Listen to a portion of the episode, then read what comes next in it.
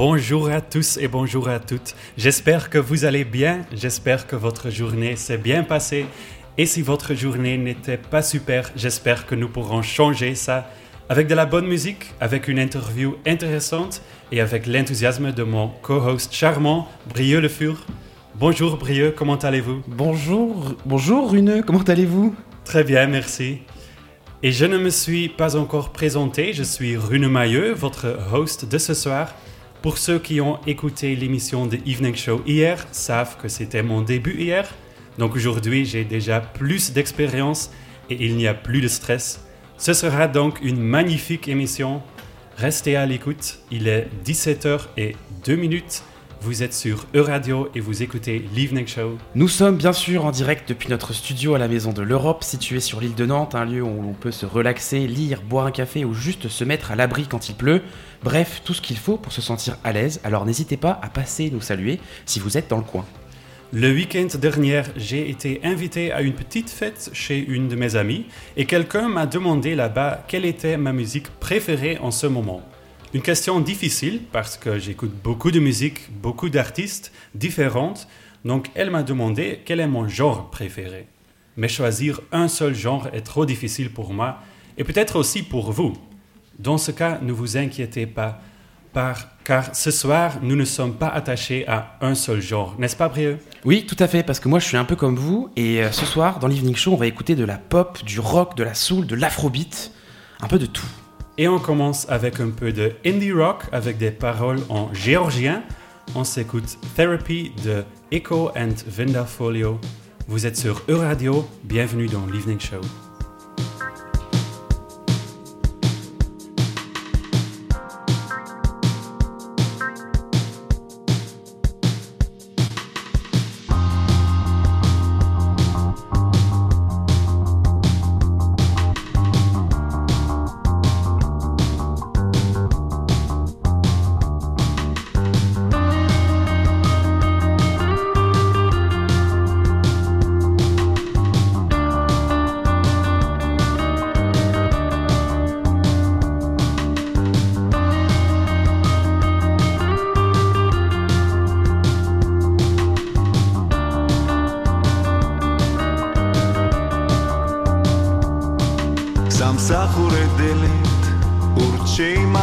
მზარა მოპარულმა წუთმა გადაიარა. ბუჯის სიტყვები სავსე გარადა სევდა თანდათან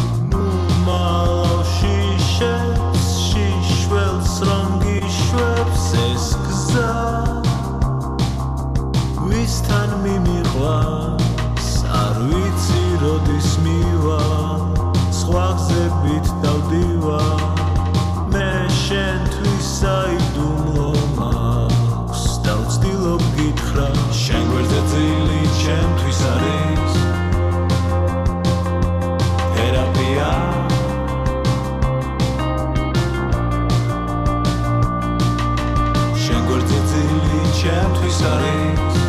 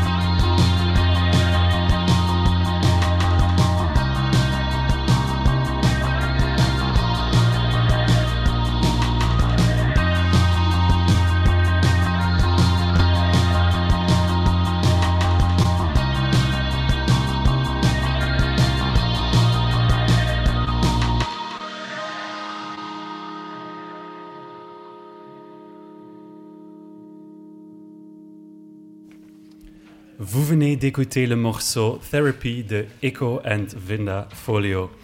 Lui aussi, il est présent dans notre studio, c'est Vincent Le Pape. Bonsoir. Bonsoir. Parce que comme chaque soir, il y a aussi une invitée dans notre émission et ce soir, c'est qui Vincent? Ce soir, nous recevons Florence Pagneux pour son livre Ce que nos filles ont à nous dire, qui dresse le portrait de la première génération post-MeToo. Et Brieux, vous êtes notre expert de technologie et de tout ce qui se trouve sur l'Internet. C'est aussi le sujet de votre chronique aujourd'hui, ou parlez-vous du Parlement européen cette fois? Ah, Rune, je suis ravi que vous me présentiez comme l'expert en technologie de cette Evening Show, mais mon cœur balançait aujourd'hui entre ma passion pour le numérique et l'actualité européenne quand j'ai enfin trouvé ce que je cherchais, un rapport du Parlement européen inédit sur le jeu vidéo. Ok. Moi, je vais parler de l'Écosse et de leur son de l'indépendance. Vous vous souvenez peut-être du référendum d'il y a quelques années mais les chances qu'il y ait un nouveau référendum sont petites. Et pourquoi Je vous le dirai plus tard. Comme chaque semaine sur Euradio, on met en lumière un ou une artiste européenne qui nous a intéressés. Et cette semaine, c'est KOG, alias The Kweku of Ghana. Et ce soir, KOG n'est pas seul parce qu'on va écouter KOG and the Zongo Brigade. Vous écoutez leur morceau Suro Nipa il est 17h et 8 minutes. Vous êtes dans l'Evening Show sur Euradio.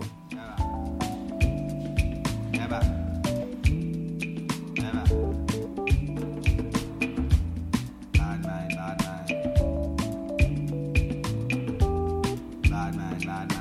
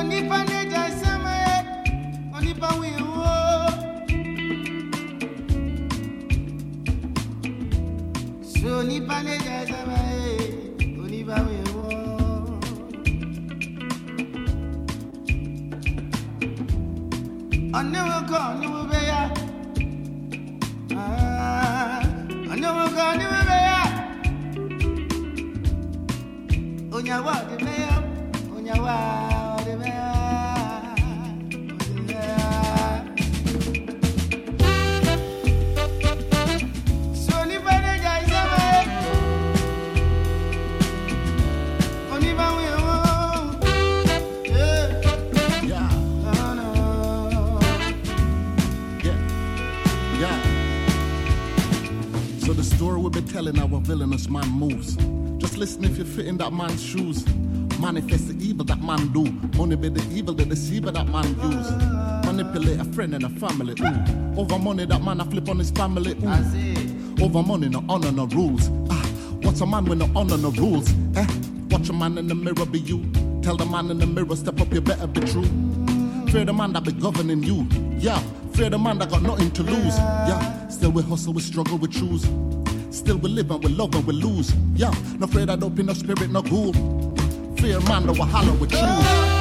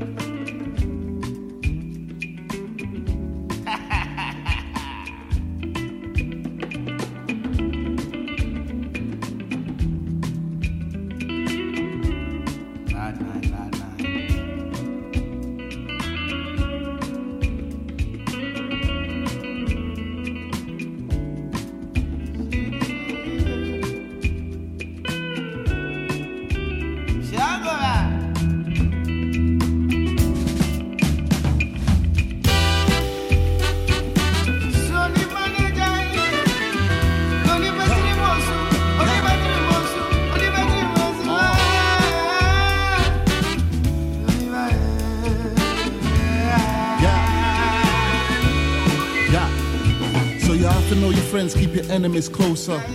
Affluence influence most cause bad mind the energy choked up. Backstabber the dagger the worst cut.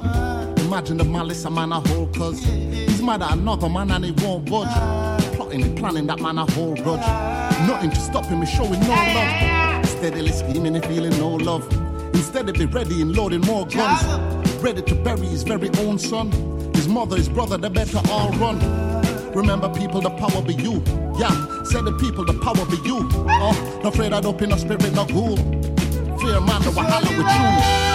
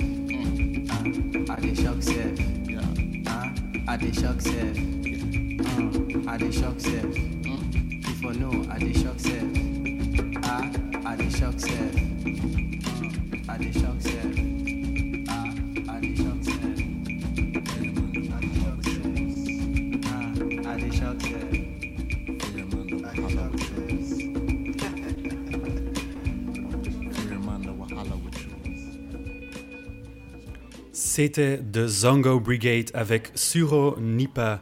The Zongo Brigade est un collectif composé de neuf musiciens sous la direction de KOG. Ils sont basés à Sheffield, dans le nord de l'Angleterre, mais leur musique dépasse les frontières de la Grande-Bretagne.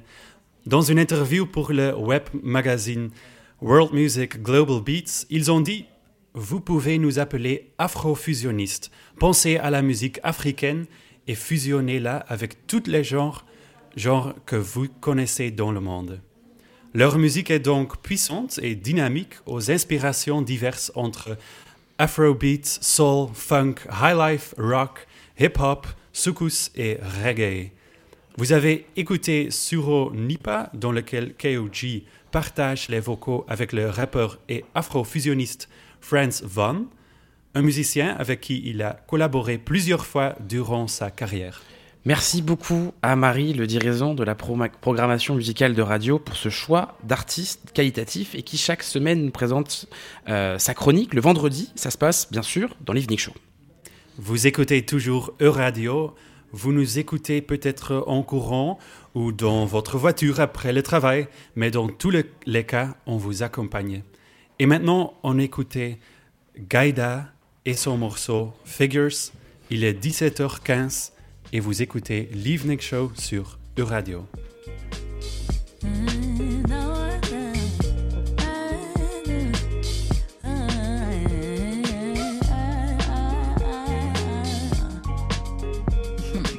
Everywhere she steps, they seem to get her in a. Overloading every little gesture. Just as she centers herself and finds something control. Figures out the rest is just as swerve.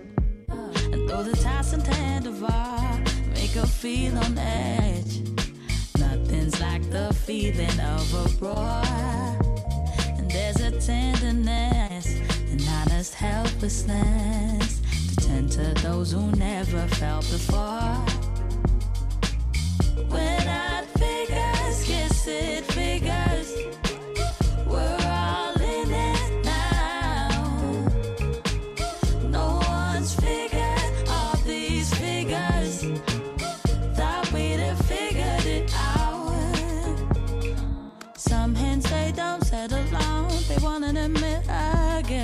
That means that, oh, we got it wrong. The hover can't hug no filter bill of a price we pay. Rich of this love, yet still I'm drained. Though the toss and tender bar make her feel on edge.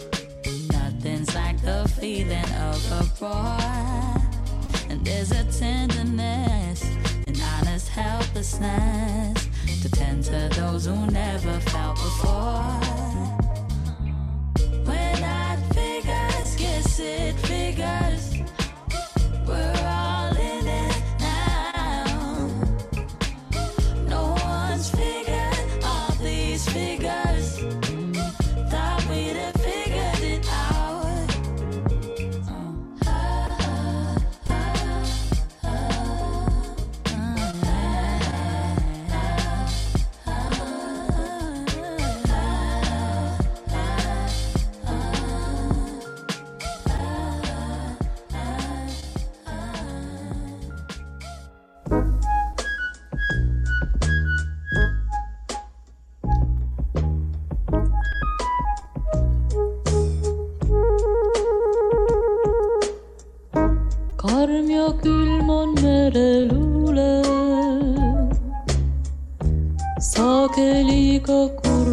öösel.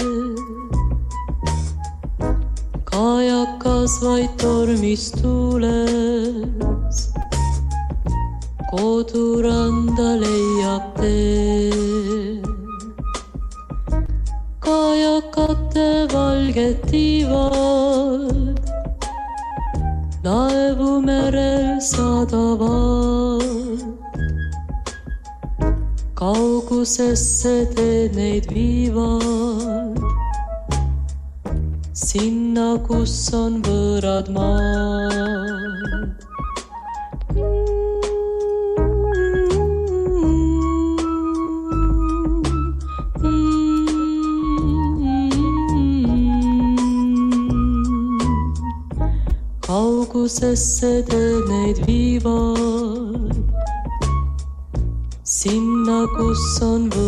Maad.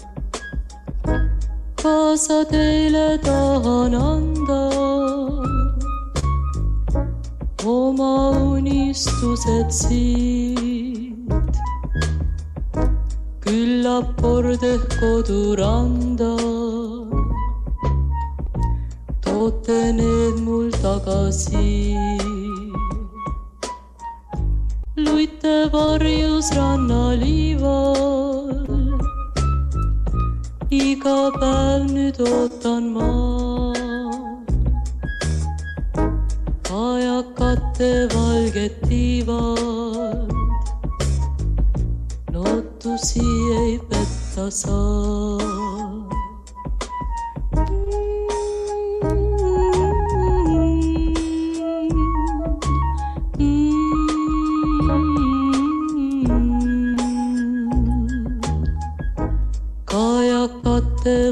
Valged tiivad, lootusi ei petta saa.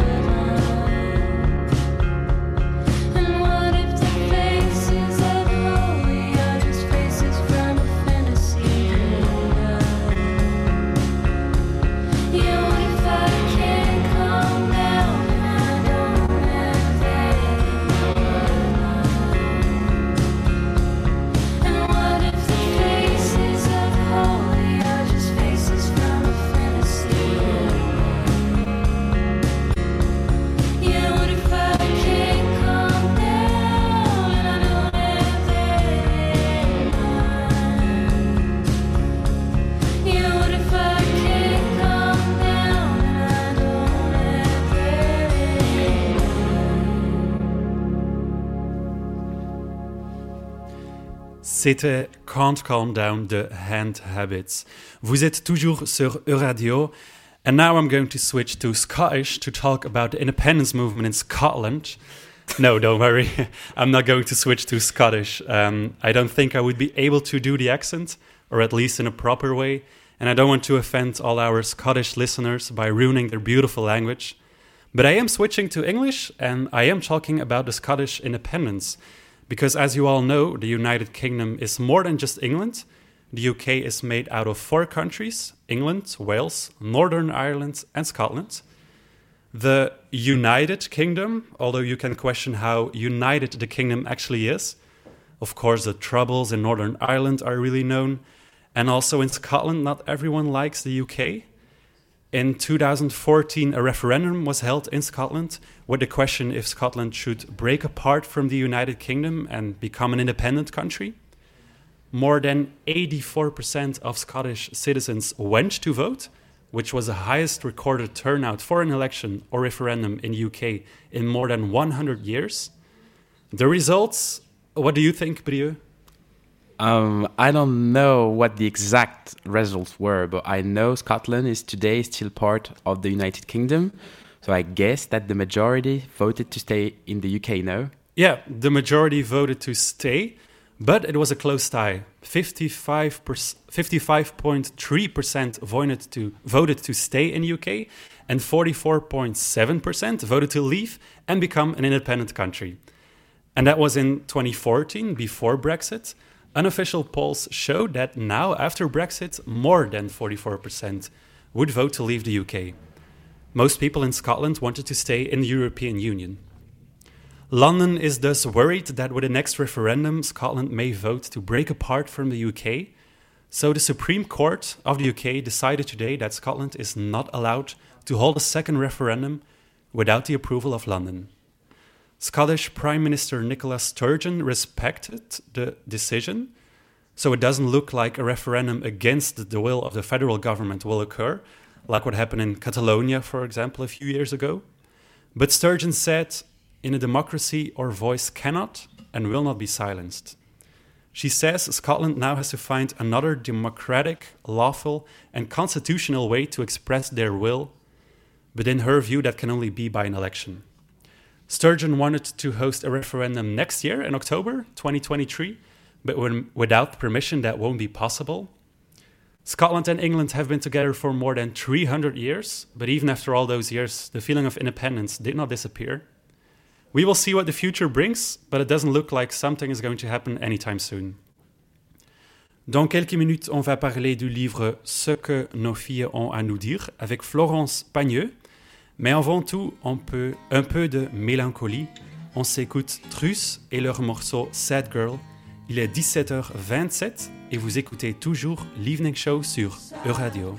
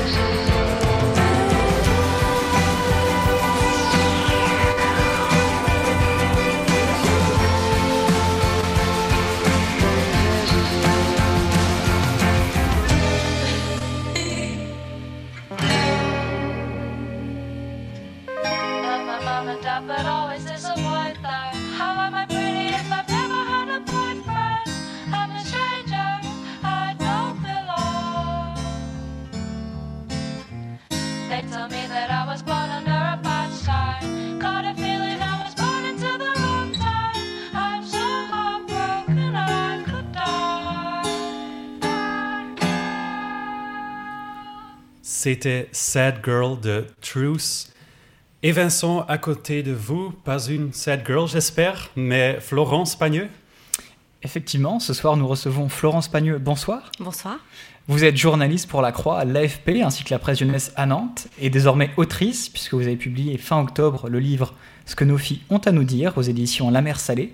On souhaite revenir dessus alors que souvent en fin de semaine les assises nationales, des violences faites aux femmes puisqu'il est aussi question dans ce livre du harcèlement, des comportements déplacés et des violences sexuelles que les jeunes filles peuvent subir. Au fil des pages, on découvre de nombreux témoignages qui dressent le portrait de ce que c'est que d'être une fille aujourd'hui au sein de la première génération post-MeToo. À ces témoignages s'ajoute la parole de spécialistes du sujet, médecins, philosophes, sociologues, psychologues et certaines associations. Ce livre est inspiré de l'enquête Au fil du temps d'Alexandre A. Benamou, qui, grâce à un questionnaire distribué dans les établissements scolaires, a interrogé et recueilli les témoignages de plus de 800 jeunes filles âgées de 13 à 20 ans en Loire-Atlantique et Vendée sur divers sujets. De cette enquête est ressorti certains chiffres qui sont assez stupéfiants.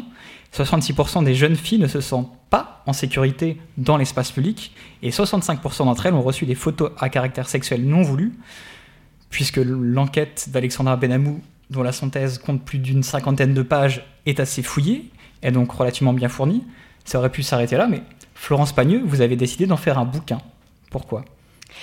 Effectivement, c'est une enquête qui est assez formidable et qui a constitué pour moi un matériau de travail euh, assez intéressant. Et ce que j'ai voulu faire avec ce livre, c'est de la compléter, comme vous disiez tout à l'heure, avec des interviews d'experts, d'acteurs de terrain, d'associations et de jeunes filles, pour vraiment brosser le portrait d'une génération, ces jeunes filles qui sont nées euh, un peu avant 2010, qui ont vécu la vague MeToo en 2017. Qu'est-ce qu'elles pensent aujourd'hui de la société dans laquelle elles évoluent et qu'est-ce qu'elles ont à nous dire? Et je me disais que ça méritait vraiment un ouvrage pour vraiment leur donner la voix et la parole.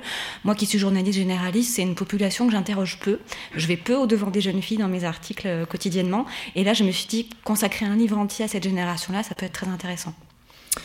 Effectivement, est-ce qu'il y a certaines choses qui vous ont surpris quand vous avez réalisé ce livre? Est-ce qu'il y a certains phénomènes que vous ignoriez totalement? Alors oui, euh, ce qui m'a le plus surpris, c'est la question des violences amoureuses. Dans cette enquête, elles sont 26% à dire en avoir subi. Alors violences amoureuses, ça peut être des violences psychologiques, physiques, sexuelles, et c'est vraiment un angle mort des politiques de lutte contre les violences conjugales en France. Quand on pense violences conjugales, on pense souvent à des femmes d'âge mûr, à des mères de famille, et très peu à des jeunes filles en fait qui, euh, à travers leur première relation, des 15, 16, 18 ans, peuvent traverser des choses très douloureuses. Et j'ai notamment interviewé une, longuement une jeune fille qui a subi ça entre 15 et 18 ans, qui a mis du temps à se rendre compte que c'était des violences dont elle était victime, parce que justement, elle n'avait pas de modèle auquel se référer de violence conjugale. Donc du coup, elle a mis du temps à porter plainte, cette plainte a été classée sans suite, et aujourd'hui, elle a lancé un média féministe et elle veut vraiment alerter le plus grand nombre de personnes sur cette, ce phénomène. Et effectivement, à travers ce témoignage, c'est effectivement quelque chose qu'on retrouve, que les gens finalement voient que d'autres personnes sont dans la même situation qu'elles et elles se sentent moins seules et elles ont donc effectivement besoin de gens vers qui se tourner. Effectivement, ce livre, c'est aussi un outil, un outil de médiation au sein des familles pour évoquer ces sujets-là, en parler, oser aborder ces questions-là. Et donc, à la, fin du livre, il y a pas mal de ressources qui mènent vers des associations spécialisées dans l'écoute euh, des jeunes filles. Et euh, notamment des questions qui sont pas peu abordées, c'est cette question du numérique. Alors, le numérique, c'est à la fois un formidable outil euh, d'émancipation, d'information, de libération de la parole, mais ça peut être aussi un outil d'emprise sur les femmes. Par exemple, dans ces jeunes couples, on se rend compte que finalement, il y a beaucoup de jeunes filles qui confient leurs mots de passe et leurs identifiants à leur petite amie et qui finalement se retrouvent en permanence tracés, géolocalisés. Et ça, c'est une première forme d'emprise qu'on ne soupçonne pas. Donc ça, c'est des choses qu'on peut discuter en famille qui sont importantes. De la même manière, l'accès précoce à la pornographie, j'en parle dans l'enquête. Un enfant sur trois à 12 ans y a été confronté sans le vouloir. Et ça, ça crée une perception des relations filles-garçons qui n'est pas normale et qui peut ensuite provoquer des violences sexistes et sexuelles. Alors en parlant numérique, il y a notamment un, mot qui revient souvent, euh, tout au long du livre, vous y consacrez tout un chapitre, ou simplement pour l'évoquer. Ce mot, c'est les réseaux, les réseaux euh, sociaux. Alors, en quoi sont-ils importants pour ces jeunes? Alors, pour, pour les jeunes, les réseaux sociaux, c'est vraiment leur premier outil d'accès à l'information. Alors, information de, de tous ordres, mais on se rend compte que les jeunes filles, elles ont beaucoup fait leur éducation féministe grâce aux réseaux sociaux. Il y a énormément de de comptes sur les réseaux sociaux, je pense à Instagram notamment, mis en place par des personnalités féministes qui diffusent de l'information qui font de la sensibilisation.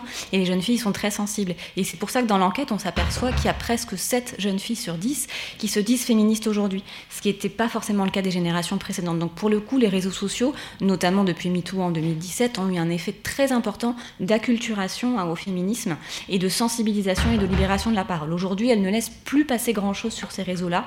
Par exemple, elles vont aussi interpeller les médias qui auraient des discours pas assez féministes à leurs yeux. Je pense à des unes de certains magazines qui mettaient en scène que des hommes, où justement euh, ces, journaux ont été interpellés sur les réseaux sociaux pour ces, questions-là. Donc je pense que c'est vraiment un outil d'émancipation et de libération important. Les réseaux sociaux sont aussi un, un centre d'information, notamment sur la sexualité, puisqu'on y trouve de nombreux comptes qui ont parfois plusieurs centaines de milliers d'abonnés, tel Jouissance Club qui atteint quasiment le million. Mais quel rôle jouent ces comptes en termes de sexualité? Parce qu'il y a quand même des cours normalement euh, qui sont euh, dis- dispensés euh, à l'école. Alors hélas, les réseaux sociaux et Internet sont devenus le premier vecteur d'éducation à la sexualité parce que il y a euh, une situation qui fait que depuis 2001, ces cours d'éducation à la sexualité sont obligatoires dans les établissements scolaires, de l'école au lycée, mais ils ne sont pratiquement pas mis en œuvre. Il y a plusieurs rapports qui ont montré qu'ils sont en fait très très peu mis en œuvre dans les établissements de France et que même quand ils, y sont- quand ils sont faits, la façon dont ils sont enseignés n'est pas efficiente. C'est-à-dire qu'on médicalise beaucoup les choses. On va parler de grossesse non désirée, on va parler de maladies sexuellement transmissibles, mais on va pas aborder des questions de fond qui sont le consentement, les relations entre filles et garçons. Et ça, c'est des choses essentielles dont les jeunes filles ont besoin. Et donc, je pense qu'il faut vraiment reprendre la main sur ces sujets-là, que l'éducation nationale mette enfin les moyens là-dessus, euh, que les parents s'en saisissent aussi, et que ce ne soit pas les seuls réseaux sociaux qui deviennent un vecteur d'éducation à la sexualité aujourd'hui. En tout cas, les filles sont assez bien, ont l'impression d'être assez bien informées sur la sexualité. Elles sont so- 77% à le dire, mais il y a tout un écart avec l'IVG parce qu'elles seulement- sont seulement 50% à penser être bien informées sur l'IVG. Comment on peut expliquer ça? Alors ça, on l'explique parce que justement, là où elle s'informe sur Internet, il y a beaucoup de camps qui s'affrontent, il y a beaucoup de désinformation, et quand on tape euh, IVG sur Internet, on tombe aussi très tôt sur des sites qui sont anti-IVG, qui défendent le droit à la vie, euh, et du coup qui peuvent provoquer chez les jeunes filles des difficultés à, à avoir tous les enjeux. Et donc ce qui est important, c'est qu'il y ait une information qui soit officielle et pas euh, idéologique d'un côté comme de l'autre, d'ailleurs sur ce sujet-là. Donc je pense que là encore, les établissements scolaires ont leur rôle à jouer. Alors, on va revenir quand même tout de même au premier chapitre de votre livre, qui est sur le genre.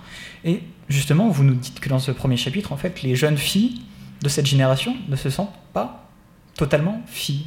Alors, bon, elles sont quand même 94%, c'est quand même l'extrême majorité à se définir comme des filles, mais des tout petits pourcentages, 3%, 2%, qui se définissent ou non binaires ou comme garçons. Et ça, ça rejoint des questionnements qui sont propres à cette génération sur le genre. Euh, on a le sentiment que ces nouvelles générations, elles ont envie d'un peu plus jouer sur les codes du masculin et du féminin et d'être très, tolérantes vis-à-vis de toutes les formes d'expression du genre, en fait. Euh, elles disent ces jeunes filles, bah, si une fille euh, veut se définir comme fille et qu'elle n'a pas forcément le sexe biologique féminin, elle a le droit. C'est une question de, de droit, justement. Elles sont très tolérantes vis-à-vis des nouvelles formes d'expression du genre. Et euh, ce dont on se rend compte aussi, là j'ai interviewé un anthropologue euh, spécialiste dans le genre, il expliquait que finalement ces questionnements autour d'une identité féminine et masculine ne sont pas fondamentalement nouveaux. Tous les adolescents, un jour ou un autre, se sont interrogés sur leur genre. Mais ce qui est nouveau, c'est que les réseaux sociaux ont justement provoqué une plus grande culture des adolescents sur ces sujets-là. Et donc, du coup, on en parle plus, mais ces sujets-là ont finalement toujours existé. Vous continuez notamment sur la question de l'identité, la construction de cette identité, et vous montrez que finalement les, stéréotypes sont toujours présents, et ils sont utilisés notamment euh, par les premiers acteurs euh, qui socialisent les jeunes filles et les jeunes hommes, à savoir l'école et les parents. Effectivement, et ça commence très tôt. Alors là, j'ai- utilisé un rapport de l'Assemblée nationale. La délégation aux droits des femmes a fait un travail formidable sur ce sujet, avec un rapport sur les stéréotypes de genre. Et dans ce rapport, il y a plein de scientifiques qui expliquent que même avant la naissance de l'enfant, on fait jouer les stéréotypes de genre, c'est-à-dire qu'on s'adressera sera pas de la même manière à un enfant qui est encore dans le ventre, hein, à partir du moment où on connaît son sexe. Quand on sait que c'est une fille ou quand on sait que c'est un garçon, on va pas s'adresser pareil au bébé à travers le ventre. Donc ça, c'est intéressant de voir que ça commence même avant la naissance de l'enfant finalement. Ensuite, ça se poursuit tout au long. Quand on est gardé en crèche ou par une assistante maternelle et qu'on est un enfant, on est gardé massivement par des femmes. Les métiers du soin et du lien, ils sont majoritairement assurés par des femmes. Et du coup, les petits garçons qui grandissent dans cet univers-là, ils se disent, bah, finalement, ces métiers-là, ce ce sera pas pour moi et je m'orienterai pas vers ces métiers-là plus tard. Ensuite, à l'école, les enseignants, sans le vouloir, traitent différemment les filles et les garçons. Ils vont sans doute être plus exigeants vis-à-vis des garçons, leur poser des questions plus précises, plus pointues, être beaucoup plus en attente de, de travail de leur part, alors que du côté des filles, on va très vite les trouver très scolaires, on va accepter qu'elles ne disent pas grand-chose, qu'elles ne soient pas très actives dans la classe, et très inconsciemment, on va privilégier les garçons au détriment des filles. Et ça se poursuit dans l'enseignement supérieur. Alors, dans votre livre, ces jeunes filles nous disent beaucoup de choses, leur peur, leur espoir, le regard de la société, l'espoir du métier qu'elles exercent, leur corps, mais on peut se poser la question, seront-elles entendues? Ah, c'est toute la question. Ce que je vois quand même avec ce livre, c'est qu'on en parle beaucoup, que la voix des jeunes filles est beaucoup plus entendue. Donc je pense quand même que les choses bougent et c'est pour ça que ce livre a été rédigé. Euh, je pense aussi que les communes, euh, les communes, les départements, la politique en général se saisit un peu plus de ces questions. Je pense à quelque chose de tout bête, mais qui est la question des cours de récréation. Euh, il y a de plus en plus de municipalités qui réfléchissent à créer des cours d'école non genrés ou inclusives. Et donc j'en ai visité une récemment à Nantes, c'est l'école des Châtaigniers. Et pour le coup, depuis la rentrée, cette cour d'école a été entièrement repensé. On a beaucoup débitumé, on a mis des copeaux de bois à la place, on a déplacé surtout le terrain de foot qui était central sur les côtés de la cour. Donc ça veut dire que maintenant les jeux de ballon, ils sont plus au centre. Et donc les garçons sont eux aussi remisés sur les côtés comme l'étaient les filles, et les enfants se mélangent beaucoup plus. Et finalement, dans les écoles végétalisées, on, on constate tout de suite un changement du climat scolaire et de l'harmonie entre filles et garçons. Et ça, c'est des mesures qui sont assez simples et qui prennent des, les questions des stéréotypes à la racine. Donc on voit que les choses évoluent. Donc c'est bien, c'est bien de voir que les choses évoluent dès le jeune âge. Et vous parliez de politique justement. La ville de Nantes s'est engagée à devenir une ville non sexiste d'ici à 2030. Est-ce que c'est quelque chose qui vous paraît réalisable? Alors, ça va être compliqué parce que pour le coup, le sexisme tient beaucoup à la culture, à des choses qui sont très enracinées, ça prendra du temps. Je pense à la question du harcèlement de rue. Euh, dans mon l'enquête que, que j'étudie, 8 jeunes filles sur 10 se disent victimes de harcèlement de rue. C'est énorme, c'est massif, et c'est quelque chose qu'elles ne supportent plus. Sauf que pour lutter contre le harcèlement de rue, il faut en revenir aux racines et à la façon dont on considère les femmes dans l'espace public. Et ça, ça prendra énormément de temps. Même si on veut créer, par exemple, des espaces sans harcèlement, comme le font certaines villes, elles mettent des panneaux, par exemple, devant une bibliothèque ou dans un espace public en disant ici, espace sans harcèlement, même si on met des campagnes d'affichage, etc. C'est vraiment les mentalités qu'il faut changer, la façon dont les hommes regardent les femmes, et notamment les très jeunes femmes dans la rue. Euh, beaucoup nous disent dans cette enquête, on se sent comme une proie. Même quand on a 12 ans, 13 ans, que notre corps commence tout doucement à changer et à devenir celui d'une future femme, on sent les regards des hommes, notamment majeurs, sur nous. Et ça, c'est très difficile à, supporter quand on est euh, une jeune fille. Et je pense qu'il faudra beaucoup de temps et beaucoup d'années pour que les choses bougent vraiment. Euh, Diarata Ndiaye, qui fait partie euh, de l'association Résonante, hein, qui intervient aux assises d'ailleurs, m'expliquer qu'au Québec, cette question du harcèlement de rue, elle a été prise à bras le corps beaucoup plus tôt que nous et qu'aujourd'hui, les femmes qui euh, évoluent dans l'espace public au Québec, elles ont presque plus de sujet sur, ce, sur cette question-là.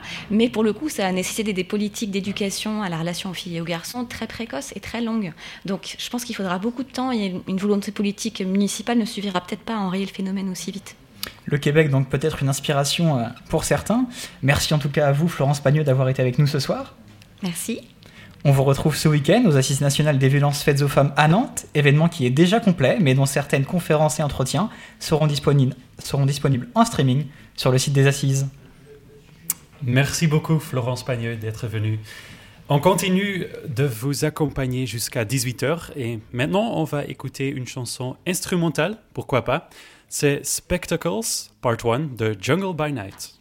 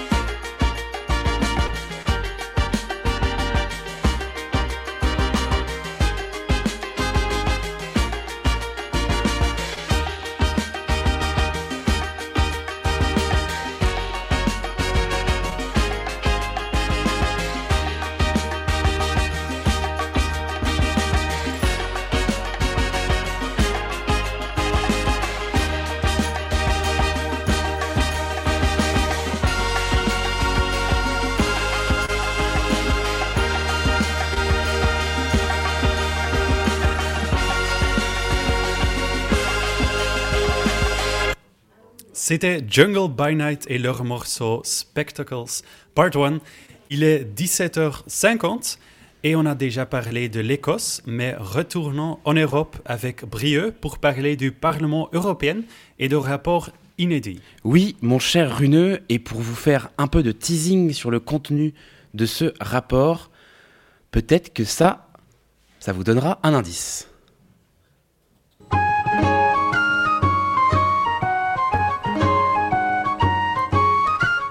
Nos auditeurs et auditrices l'auront peut-être reconnu, c'est une musique de jeu vidéo. Oui, le 10 novembre dernier, le Parlement européen a rendu son premier rapport sur le jeu vidéo et les sports électroniques, que je vais appeler l'e-sport, par souci d'habitude, mais aussi de compréhension.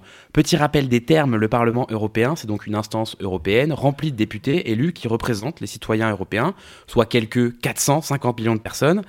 Le Parlement exerce un pouvoir législatif, budgétaire, ainsi que de contrôle politique. Le sport électronique ou l'e-sport, L apostrophe E-sport, est un anglicisme qui désigne la pratique d'un jeu vidéo de manière compétitive, de la même manière que Runeux va manger à la piscine entre amis, n'est-ce pas? Comment est-ce que vous êtes au, co- au courant de ça, Brieux? Eh bien, bon, on pour- pourrait aussi faire de la natation de manière compétitive. C'est la même chose pour l'e-sport, jouer à FIFA entre amis ou jouer à FIFA en faisant des compétitions en ligne. Revenons à notre rapport au- du Parlement européen. Oui, c'est historique et je tenais à en parler car le jeu vidéo a été parfois jugé à tort par une partie de la population, même si aujourd'hui c'est une minorité de personnes qui le pensent encore. Avant, le jeu vidéo, c'était pas à la mode et personne ne voulait trop en parler. Donc vous êtes en train de me dire que les instances européennes n'ont jamais parlé de jeux vidéo avant la fin d'année 2022 Alors oui et non. En vérité, le sujet du jeu vidéo revenait sur la table de manière assez aléatoire. En 2014, la Cour de justice européenne confirme que les jeux vidéo n'étaient pas qu'un simple logiciel comme Word ou euh, VLC Media Player, mais des œuvres complexes et donc méritent une protection relative aux droits d'auteur. C'est le fameux arrêt Nintendo. Ou quand le jeu Pokémon Go est sorti en 2016, hop, un petit coup de vieux en passant, eh bien la Commission européenne s'est intéressée à comment les données personnelles des joueurs, notamment la localisation, étaient exploitées. Dernier exemple qui est assez énorme, la Commission européenne a ouvert une enquête sur le rachat de Microsoft de l'une des entreprises les plus puissantes du jeu vidéo, Activision Blizzard, entreprise qui a notamment développé Call of Duty, Guitar Hero, Diablo, World of Warcraft, etc.. Donc, les instances européennes étaient plutôt là en position de réponse, mais n'étaient pas à l'initiative. Mais en 2021, ça a commencé à changer avec des programmes d'investissement créatifs qui ont permis de financer des studios pour créer notamment des jeux comme The Witcher. Donc ça évolue dans le bon sens. Oui, ça évolue dans le bon sens, tout à fait runeux. Après dix mois de préparation, le Parlement européen a rendu un texte qui n'a pas la valeur d'une loi, mais plutôt d'un avis sur comment l'Union européenne devrait traiter la question du jeu vidéo. Il souligne tout d'abord l'industrie énorme qu'est le jeu vidéo en Europe, 23 milliards de chiffres d'affaires, 100 000 emplois et des milliers et des milliers de studios, je crois que c'est à peu près 5 000. Le rapport souligne le potentiel positif du jeu vidéo, car le jeu vidéo, ce n'est pas que FIFA et Mario Kart, c'est aussi des serious games, c'est-à-dire des jeux qui ont pour but d'éduquer, d'informer, d'apprendre ou d'aider des personnes de manière ludique, comme par exemple détendre des enfants avant d'aller en salle d'opération à l'hôpital. Un serious games permet de détendre l'enfant et donc que l'opération se passe mieux. Le rapport évoque aussi les aspects négatifs, la question de la femme dans le jeu vidéo par exemple, ou de son usage excessif. Mais le Parlement européen demande la création d'une stratégie européenne du jeu vidéo avec des aides financières aux studios et pour les développeurs pour éviter que nos talents, euh, les talents européens, partent.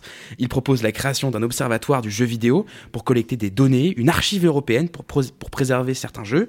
Enfin, le Parlement a parlé d'e-sport en demandant de faciliter les compétitions et l'accès à des statuts de professionnels.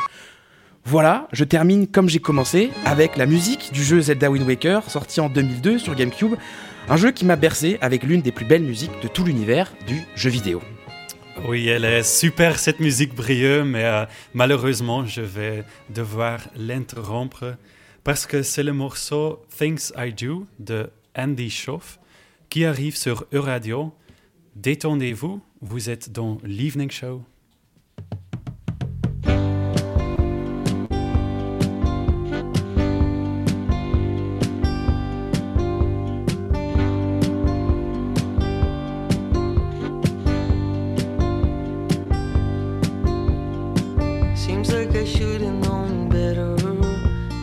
Turn my head? Like it didn't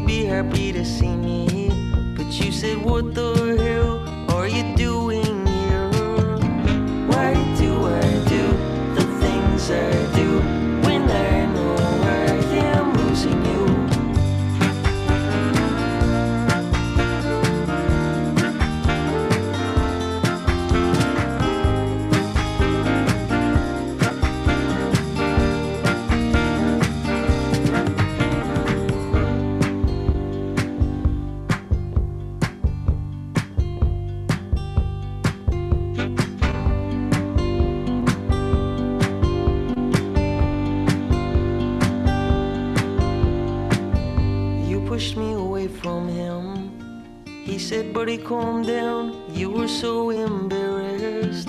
Seems like I should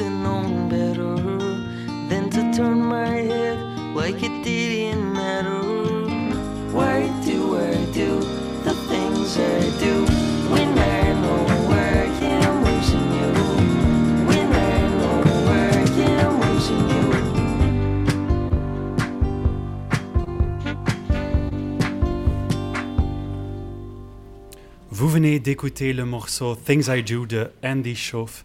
Et malheureusement, nous sommes presque à la fin de notre émission. Merci à tous et toutes de nous, à nous avoir suivis sur cette evening show.